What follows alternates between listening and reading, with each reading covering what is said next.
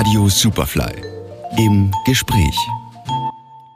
Stop Making Sense, der legendäre Konzertfilm der Band The Talking Heads aus dem Jahr 1984, wird ins Hier und Jetzt und ins Porgy and Bess geholt. Und zwar vom Daydreamer Club. Zwei vom Club sind jetzt bei mir, Michael Sturminger und Pogo Kreiner. Hallo, ihr beiden. Hallo. Hallo. So, reden wir drüber. Nach dem Beatles Rooftop-Konzert, ähm, dem Purple Rain-Album von Prince, jetzt also Talking Heads. Ich nehme an, auch das eine Herzensangelegenheit, oder Michael? Eine absolute Herzensangelegenheit. Die erste Band, die ich richtig live erlebt habe, also in dem Alter, wo man sagen kann, man ist nicht zu spät geboren, wie wir das bei den Beatles oder bei vielen 60er-Jahr-Helden so erlebt haben. Auch ja. Ziggy Stardust konnten wir nicht sehen und David Bowie erst viel später oder alle viele, viele Dinge zu spät gesehen. Aber die Talking Heads waren, sind sozusagen eingeschlagen, wie wir gerade in dem richtigen Teenageralter waren. Ist das bei dir auch so, Bogo? Nein, ich habe Bonnie M gehört, aber, aber drum macht er ja mit. ähm, ich habe mal einen Satz gehört, der gefällt mir ganz gut. Talking Heads sind irgendwie Superstars, ohne Superstars zu sein. Trifft es zu, vielleicht? Ja, also die hatten nie sehr viel Hype über ihre Personen. Mhm. Und da ging es eigentlich um, um, um eine sehr pragmatische Craziness, die sie ganz direkt ausgelassen haben. Dazu musste man keine, keine Hintergrundgeschichten hören. Da musste, man musste nur die Texte von David Byrne hören und, und ihn sehen, während er singt. Das war vielleicht noch eine, eine ganz gute Hilfe, aber mehr hat es dann nicht gebraucht. Mhm. Äh, für mich äh, war Talking Heads tatsächlich auch, also ich bin zwar ein paar Monate nach euch äh, zur Welt gekommen, aber, aber, bei mir im Gymnasium kann ich mich erinnern, für mich war Talking Heads insofern wichtig, weil es hat äh, meine, äh, ja, meinen Status als Eigenbrötler so untermauert. Also man war, wenn man Talking Heads gehört hat, nicht kein Außenseiter, sondern man war, man war eher der Eigenbrötler. So ein bisschen intellektuell vielleicht. Ja, ich, wobei ich auf den Film erst gekommen bin, nachdem ich da schon aus der Schulzeit draußen waren. Das war, glaube ich, schon der Film gar nicht so äh, neu. Ja, der Film war aber auch ein bisschen später. Ja, ja. Und ich den, ich bin mit den Talking Heads, also zu den Talking Heads eigentlich erst mit dem Film gekommen. Und war vorher eben vorbei. so Bonnie M und Beatles und was auch immer. und dann kam der Film und es war, ich weiß, die, die, die, die Zeit war vorbei, was wieder mit mich gemeint. Aber für mich hat es da erst angefangen. Und für mich war einfach die, auch die optische Auflösung eines, eines Konzerts irgendwie so neu damals, äh, dass, dass das dann, das war schon ein bisschen so äh, Azi-Fazi Mainstream damals dann schon. Ja? Mhm. Also Außenseiter.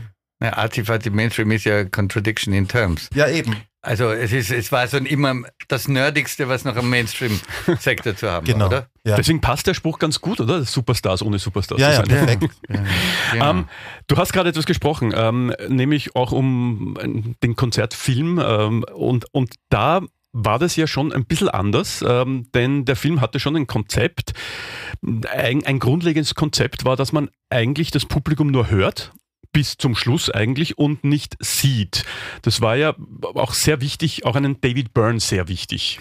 Das war überhaupt, David Byrne war ein, ein, ein Mensch mit einem ganz klaren künstlerischen Konzept schon von Anfang seiner Karriere an. Und die sind ja alle, also er und der Chris Franz sind ja in der, haben sich an der, an der Kunstschule kennengelernt und die Tina Weymouth. Also die sind schon so eine, wobei das für viele, für viele Rockbands gegolten hat.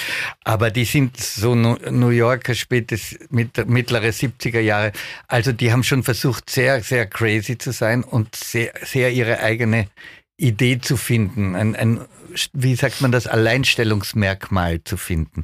Und seins war halt, dass er von Natur aus relativ crazy ist. Er spricht selber von sich mit diversen psychologischen ähm, oder fast klinisch psychiatrischen äh, Zuständen, die allerdings auch noch natürlich ein bisschen kokett wahrscheinlich sein müssen, weil er ja sein ganzes Leben und bis jetzt auch eine sehr steady, kluge, äh, musikalisch wahnsinnig erfolgreiche, aber auch intellektuell sehr, sehr erfolgreiche Karriere hingelegt hat. Aber er hat sich immer in diesen Seitenarm gestellt und ähm, ist da, glaube ich, sehr gut gefahren.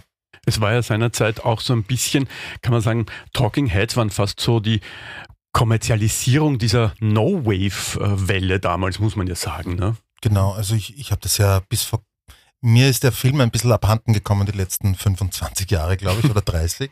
Und jetzt dann eben durch die Wiederentdeckung, also diese ganzen ähm, äh, Adrian Ballou, dann Bernie Worrell und so, diese, diese Leute habe ich irgendwie damals nicht äh, in Zusammenhang gebracht, ja, mit den Talking Heads. Yeah. Für mich war das eine amerikanische New Wave Band, ja, yeah. und keine 70er Jahr äh, Art Band, ja. Hm. Es war aber seinerzeit, ich kann mich erinnern, auch natürlich mit Aufkommen von MTV gab es ja plötzlich neue Möglichkeiten. Ja. Man konnte im Video sich austoben und es gab schon einige Acts, die jetzt parallel zu Talking Heads ja auch so ein bisschen auf diesem sehr kommerziell, also ich möchte jetzt da nicht Peter Gabriel oder so, oder auch, auch Talk Talk oder so. Also es gab schon einige Bands, die so ein bisschen da in diesem Style drin waren. Also es war ja, muss man sagen, wahnsinnig populär damals. Ja, es war populär, am Rand des Populären zu gehen. also man kann sich auch diese Musiker anschauen, wie, wie, wie die Robert Fripp oder mit denen der Bowie gearbeitet hat oder eben Adrian Ballou oder und das ging rüber bis zu diesen Fusion Jazz Leuten. Also da war eine, eine, eine große äh, Freiheit an, nach, nach auch musikalischen Ausdrucksformen zu suchen, die sich aber trotzdem klug in ein Pop-Muster einpassen. Also diesen, dieser, kann sagen, dieser, dieser Widerspruch in sich war das Geniale an den Talking Heads und ist es noch heute. Dieser Film Stop Making Sense, ich habe mir den jetzt auch nochmal in Ruhe angesehen und für mich ist es in, in Teilstücken auch wie eine moderne zeitgenössische Tanzaufführung. Es wird nicht ja. alt, gell? es ist auch irgendwie. Überhaupt nicht. Überhaupt nicht. Ein paar Sachen, ein paar Details geht und da, da, würde ich gerne wissen, wie sehr ihr darauf wertet, weil man muss ja immer Fragen stellen. Ihr wollt jetzt sozusagen ah, diesen Film äh, sozusagen nachempfinden, wie sehr kopiert man, wie sehr lässt man Eigenimprovisation zu? Beginnen wir tatsächlich mal beim optischen. Wie wichtig ist euch das in dem Fall? Werden auch hier keine Flaschen auf der Bühne zu sehen sein, wie auch äh, David Byrne ähm, es äh, ähm, so ausgelegt hat. Also, also keine bei, Störungen. Bei mir gibt es prinzipiell keine Flaschen auf der Bühne. Keine Handtücher, keine Flaschen und keine Uhren. Ja. Okay, da bist du schon mal auf David Burns Seite. ja, aber wir haben da schon intern natürlich auch Diskussionen, weil es äh, schon die Idee gibt, äh, eine, eine, eine gewisse Interpretation des Ganzen irgendwie hervorzubringen. Yeah. Andererseits gibt es Ideen, äh, diese, diese, diese netten Kleinigkeiten, die es im Film auch gibt, äh, wieder zu, ein bisschen zu reproduzieren, damit die Leute, die den Film kennen, auch irgendwie so ein bisschen mitschmunzeln können, dass wir das jetzt quasi ein bisschen anreißen, was da im Film vorkommt. Ja. Ich meine, wir können jetzt nicht alles nachbauen ja. und alles nachsingen und spielen, aber also in meiner Vorstellung vom optischen und vom musikalischen wird das im Rahmen unserer bescheidenen Möglichkeiten äh, so weit gehen, wie es gehen kann. Willst du nochmal die ganze Band vorstellen? Weil es ist ja auch so, dass wir, weil niemand so genial ist wie, wie David Byrne, das kann sich niemand zumuten. Also muten, teilen wir uns diese Parts durch und genau, also mehr oder weniger zu fünf. Genau, den Byrne machen wir zu fünf. Ja. dann haben wir eben Leute eingeladen, die quasi schon so, so alt äh, eingesessen in dem Daydreamers Club irgendwie mitspielen. Das ist am Schlagzeug der Roli Maroschek, der schon alles mitgemacht hat und der Maggie Fröhlich, der alles mitgemacht hat. Weiters haben wir einen äh, Keyboarder aus äh, Old York und einen aus New York, ja, was ganz lustig ist. Dann, das ist der, der, der Dave Moskin und der Thomas Inch. Dann haben wir die Franziska Fröhlich, die schon irgendwie genial Purple Rain gesungen hat. Ihre Kollegin, die Bernadette Leitner, die auch bei der Rocky Horror schon mitgemacht haben, hat. Und dann gibt es natürlich den Eddie Meyer und den Fernando Baiva, den wir alle gut, die wir alle gut kennen. Habe ich ihn vergessen? Nein, ich glaube, jetzt hast du alle. Von meiner Liste sind alle sind dabei. alle da. Genau. um, ähm, also eine fantastische Truppe und, mhm. und die natürlich äh, die ganze Zeit wir müssen sehr gut aufpassen, wie wir uns das einteilen, dass jeder, dass jeder sein Stück von David Byrne kriegt. Und ich glaube, das ist auch das, was man Publikum zumuten kann. Also wir faken Sense, wir, wir können nur auch nur stoppen, Sense zu faken, nicht Sense zu maken, weil davon sind wir noch weiter entfernt als ihm. Also in, unter dem Motto Stop Faking Sense können wir da antreten und sagen. Wird, wird gewürfelt, wer Once in a Lifetime bekommt? Das hat der Boge schon gekriegt. das war die Grundvoraussetzung, dass er es macht. Ja, das kriege ich nur, weil es so hoch ist und niemand anderes singen. Es ist ja auch, auch wenn wir nochmal kurz bei der Optik bleiben, das Porgy ist natürlich sehr viel roter und plüschiger als äh, das Original. Ähm, was aber auch äh, zur Optik dazugehört, sind die diverse Bühnenarbeiter die da immer herumkrebsen. Äh, genau, also wir, wir, werden das ja offen lassen ja. und wir werden ein paar Maxeln vielleicht ja. haben, die uns da helfen. Ja, Statisten. Das, das ich würde euch Getränke bringen und Handtücher. Aber wir haben in der Vorbereitung schon einige Schwierigkeiten gehabt, weil es gibt echt wirklich eine große Anzahl von verschiedenen Versionen diverser Lieder mhm. aus dem Film. Ja.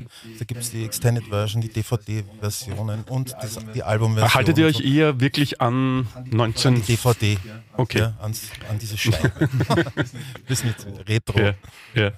Nein, es ist ein ganz spannendes Projekt und wenn man natürlich jetzt auch vergleicht mit Beatles Rooftop, Prince Purple Rain, ähm, sind ja teilweise auch, sage ich mal, Quantensprünge auch musikalischer Natur. Die Talking Heads waren immer eine sehr, ich sag mal, auch eine sehr kreative, aber sehr rohe Band, weil die natürlich auch Punk-Versatzstücke haben, im Vergleich dazu ein grenzgenialer Musiker wie Prince, wo natürlich alles irgendwie Hand und Fuß hat. Und dann die Beatles, die natürlich von so einer Band-Community leben. Ähm, was könnte dann nach Talking Heads überhaupt noch kommen? Naja, ich wollte schon mal ein Whitney Houston-Album machen. ja, viel Glück. I will always love you, Pogo. ich, ich, ich wäre ja noch für ein, für ein, für ein Bowie-Projekt, aber das wär, da, da, da werden wir noch sehen, was das Richtige ist. Jedenfalls bei den bei den Talking Heads kann man sich auch als so äh, Halbmusiker ganz gut dazu schummeln, weil die selber zwar natürlich höchst geniale, aber doch immer Halbmusiker waren. Ja. Während bei Prince ist, man muss man mit einigen Anstand zurücktreten als Halbmusiker wie ich und da war, war mein Part im Zuschauerraum und der, das war da, den konnte ich sozusagen viel besser ausfüllen als jeden anderen jemals. Na, aber so gesehen, so gesehen äh, gibt es ja noch einige Bands. Der, also man kann de facto die gesamte New Wave Punk-Schiene auch abdecken. Ja, wo man, wo es irgendwo, wo ein anderes Konzept dahinter stand, als jetzt das wahnsinnig musikalische Konzept. Mhm. Ne? Also, genau. Ja. Ich bin gespannt. Achso, nein, wir wissen eigentlich schon, was wir als nächstes machen, aber das nein, darf ich hier nicht nein, das verraten. wir natürlich noch nicht. Also 2023 ist gesichert. Ja, äh, wirklich ist gesichert. Ja. Darüber plaudern ich wir. Ich weiß wieder von nichts, aber wahrscheinlich. Nein, wahrscheinlich ist mir gerade eingefallen, weil ich ja, habe hab uns verpflichtet. Mir ist auch gerade eingefallen. aber wir freuen uns jetzt mal auf Stop Making Sense. Ähm, das Ganze Faking. findet. Äh, Stop Faking Sense. Burning down the house. Das ist ein schönes Wortspiel. Daydreamer Club ist Burn Ing Down the House die da spielen Talking Heads. Also es, es wird gemeinhin hier als Spaßprojekt eigentlich bezeichnet. Das finde ich fast ein bisschen äh, abwertend euch gegenüber, weil ihr, okay, ich weil ihr es ist ja kein Spaß. Ja, ihr nehmt ja die höchste, Musik ernst. Also, wir nehmen die Musik ernst, aber wir, es hilft, höchstes Prinzip das höchste Spaß. Prinzip ist, wir hoffen, dass die Leute dabei Spaß haben, während ja. wir die Musik ernst nehmen. und auch selber Spaß. Nein, ich glaube, das wird euch gelingen. Ähm, und wie es für den Daydreamer Club gehört, wird das Konzert natürlich nicht am Abend, sondern es gibt eins, es gibt eins äh, wie sich's gehört, und eins am Abend, weil äh, wir wollten es eigentlich zu Mitternacht machen, aber da ist irgendwie die Vorband ausgefallen. Jetzt fangen wir schon früher okay. an, Porgi. Das heißt, 14. Dezember wird um 14 Uhr sein, ist leicht zu merken. Und am 16. Dezember um 21 Uhr. Da braucht man irgendwie eine kleine Brücke dorthin, aber das geht. Kann man aufschreiben. Das ja. geht. Na, wir sind gespannt. Ich freue mich drauf. Ähm, ich bin ein äh, Talking Heads Fan. Ich werde mir das auf jeden Fall ansehen. Äh, es wird gebeten, steht auch hier. Fans are welcome. Bring your big suits. Ja. Das heißt, es wird um ja, angemessene Kleidung gebeten. also um, um schlecht angemessene Kleidung, um zu große. Äh, ja, da, das gehört natürlich auch dazu. Ne? Also das, äh, in Wien herumzurennen. Aber mittlerweile sind ja die Oversized Looks äh, wieder in. Also von daher mache ich mir keine Sorgen. Ich freue mich drauf. Äh, danke, dass ihr da wart. Wir sehen uns am 14. im Porgy Bass bei Stop Faking Making Sense. Danke. Im Gespräch. als Podcast zum Nachhören auf superfly.fm und auf allen gängigen Podcast-Plattformen.